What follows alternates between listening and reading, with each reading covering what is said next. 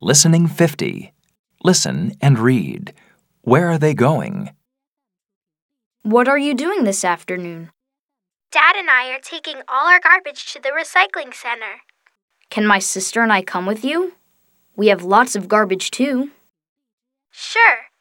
We're leaving at 2 o'clock. Let's meet outside your house.